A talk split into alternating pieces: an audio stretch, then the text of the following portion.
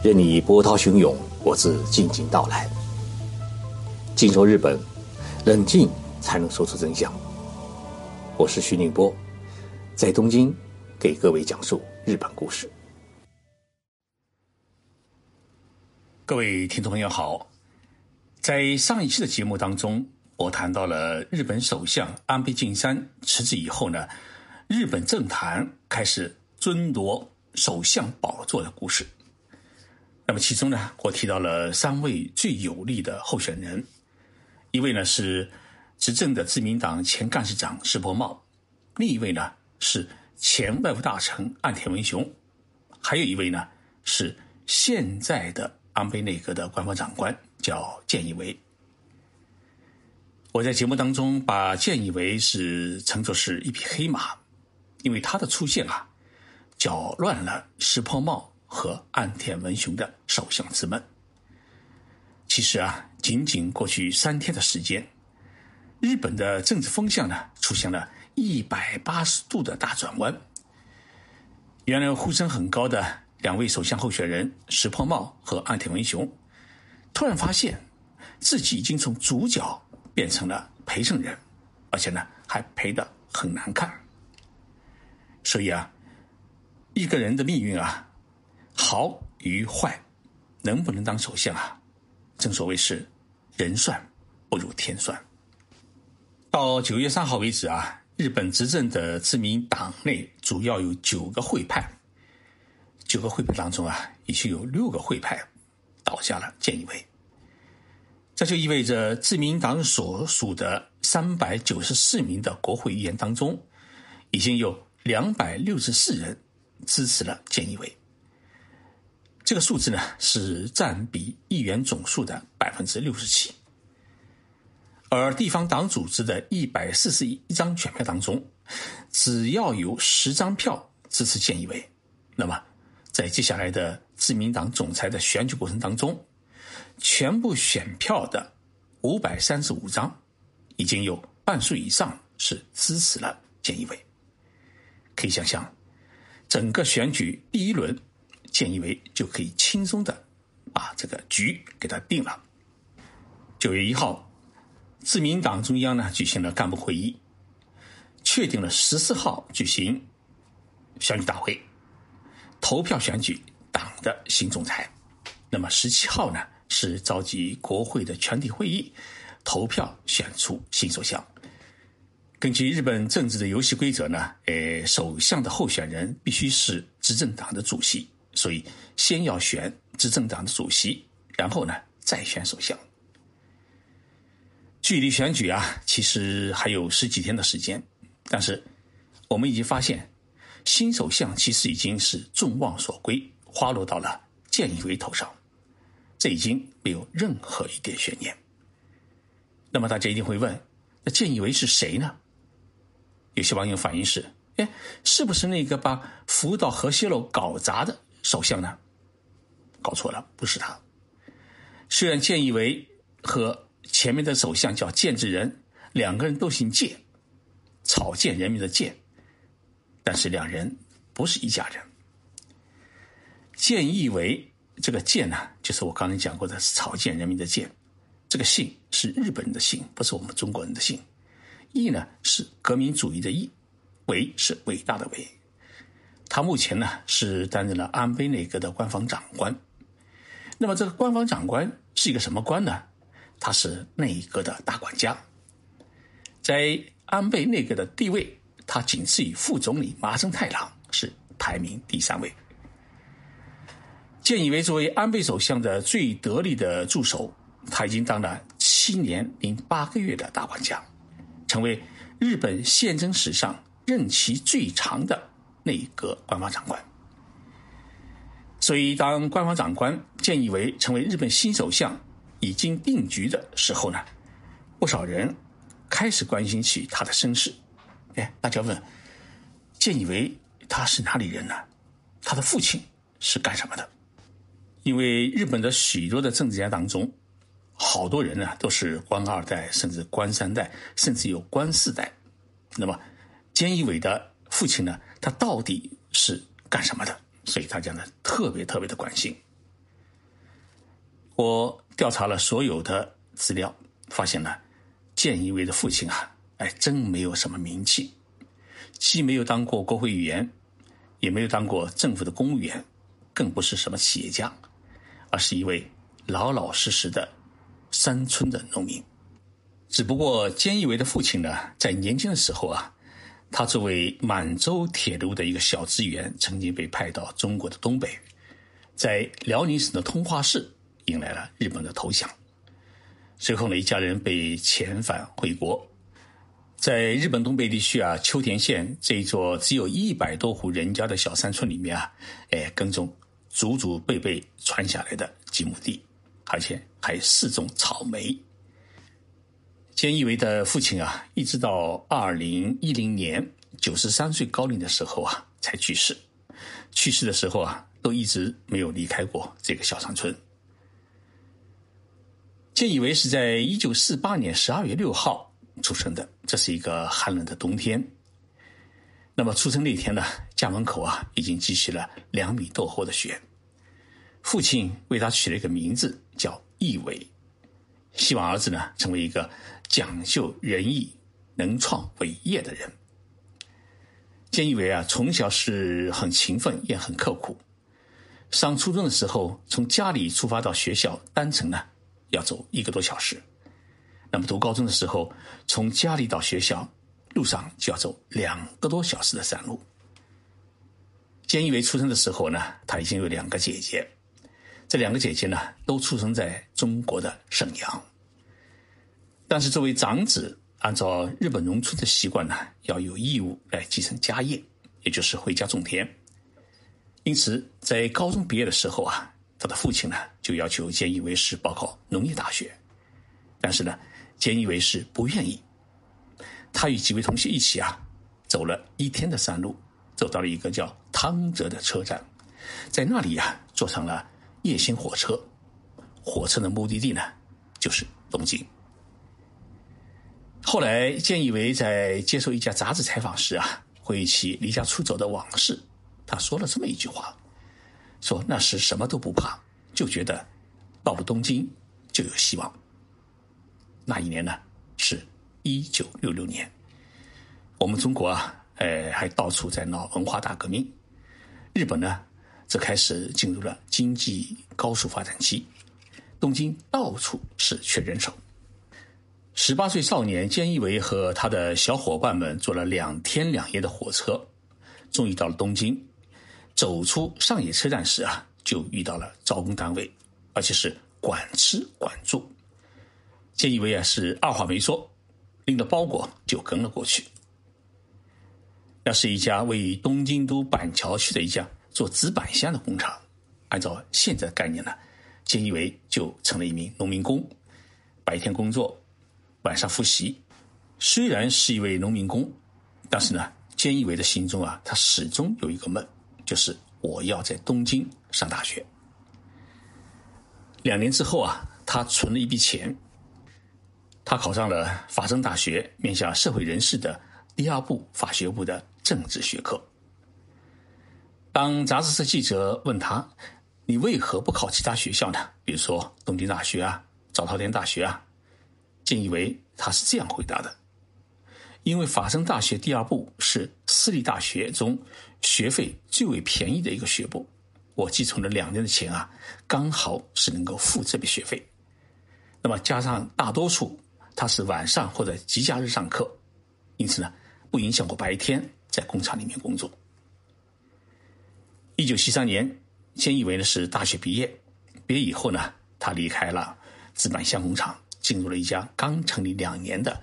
电气设备公司，哎，做了一名公司职员，干的活呢是一个配线工的活改变菅义伟人生的是在一九七五年，那一年啊，哎，菅义伟接到了法政大学就职科的一个电话，说他们学校的老校友，也是日本第五十七代的众议院议长啊，众议院议长什么官呢？就相当于我们全国人大委员会的委员长。这个议长呢叫中村美吉，他要为同僚的议员小齿木岩三郎来找一位秘书。学校问他：“你愿不愿意去面试？”菅义为一听呢，就立即答应了。于是，小此木议员见了菅义为，觉得哎，这个年轻人看上去很本分老实，于是呢，就录用了他。就这么一个契机，菅义伟呢，从一位普通的配线工变成了国会议员的秘书。这一当呢，就当了十一年。一九八三年，小此木议员呢出任是中曾根内阁的通商产业大臣。那么，菅义伟呢也是水涨船高，成了大臣的秘书官。菅义伟在当秘书期间，他的聪慧与勤奋呢，在当时的日本国会是出了名的。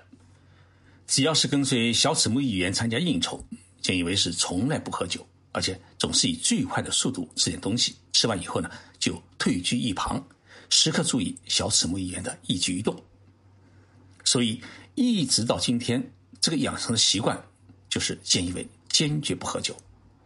那么他最爱吃的东西呢是乌冬面或者墙外面。用见义伟自己的说法，就是五分钟可以解决问题。小此木议员啊，哎，认为见义伟是聪明能干，绝对是一颗好苗子。那么一直当秘书太委屈，于是。将见义伟的户口啊，从老家秋田县迁到了自己的神奈川县横滨市的选区。一九八七年，见义伟呢是不负众望，他参加了横滨市市议会议员的选举，是顺利当选。小此木呢，呃，长期兼任是自民党神奈川县委员会的会长，在当地啊也有很大的政治影响力。那么，菅义伟当选为市议会议员之后呢，事实上就成了小此木议员的代言人。即使在小此木突然去世以后，当时的横滨市市长，凡是遇到重大的人事安排，依然事先与菅义伟商量。因此呢，菅义伟当时啊有横滨市影子市长的这么一个称呼。一九九六年。菅义伟是辞去了横滨市议会议员的职务，竞选中彦议员。以他深耕政界多年的深厚的基础，在大选当中呢是一举当选。二零零五年，在小泉内阁时，建义为呢成为总务大臣，祖宗屏障的副手，出任是总务副大臣，分管通讯和邮政事业。二零一七年，安倍。是第一次当首相，那么他第一次当首相的时候呢，就任命建义为为总务大臣，这也是建义为啊第一次当大臣。那么大臣在我们中国的概念就是部长。正因为他在第一次内阁期间与安倍首相有很好的合作，安倍首相呢很摸得清他的脾气，他的聪明、勤奋和认真，所以在。二零一二年十二月，安倍第二次担任首相的时候呢，他就邀请菅义伟呢是出任内阁官方长官。这一职务啊，一当就一直当到今天，长达是七年八个月。安倍家族的背景啊是相当的硬，他的外公叫岸信介，是上世纪五十年代末期的日本首相，然后他的小外公。哎，佐藤荣作也是六十年代日本的首相。然后安倍的父亲叫安倍晋太郎，曾经担任过外务大臣和自民党的干事长，就差一点当了首相。所以安倍是一位背景非常显赫的政治世家的子弟。而菅义伟的父亲呢，也，当过最大的官，就是当地的草莓协会的会长。安倍那个是。